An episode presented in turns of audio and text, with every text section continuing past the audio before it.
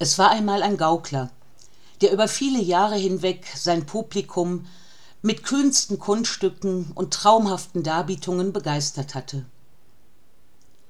Als er eines tages des herumziehens müde geworden war spendete er all sein hab und gut einem kloster und bat den abt um aufnahme in den orden. Doch bald haderte er mit dem gesamten klosterleben. Er konnte weder lesen noch schreiben und auch die lateinischen gebete und lieder waren ihm unverständlich. Er fühlte dass er hier fehl am platz war. Immer wenn die glocke zur messe läutete schlich er zu einer abgelegenen kapelle und legte dort seine mönchskutte ab. In seinem bunten gauklergewand wirbelte er singend und tanzend durch die ganze kapelle um gott zu erfreuen. Ein mönch der ihm heimlich gefolgt war holte den abt herbei damit er den gaukler in seine schranken weise.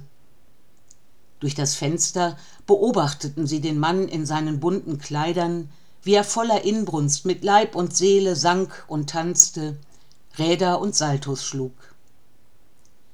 Erst als sich der gaukler atemlos und erschöpft niedersetzte kam der abt auf ihn zu. Der mann erschrak zutiefst und fiel ehrfürchtig vor ihm auf die knie ich weiß dass ich ein schlechter mönch bin. Anstatt mit euch zu beten habe ich getanzt und meine lieder gesungen. Ihr habt recht wenn ihr mich aus dem kloster verbannt. Doch zu seinem erstaunen verneigte sich der abt vor ihm. Mit deiner art zu beten sprichst du eindringlicher zu gott als wir es tun. Unsere gebete werden von den lippen geformt.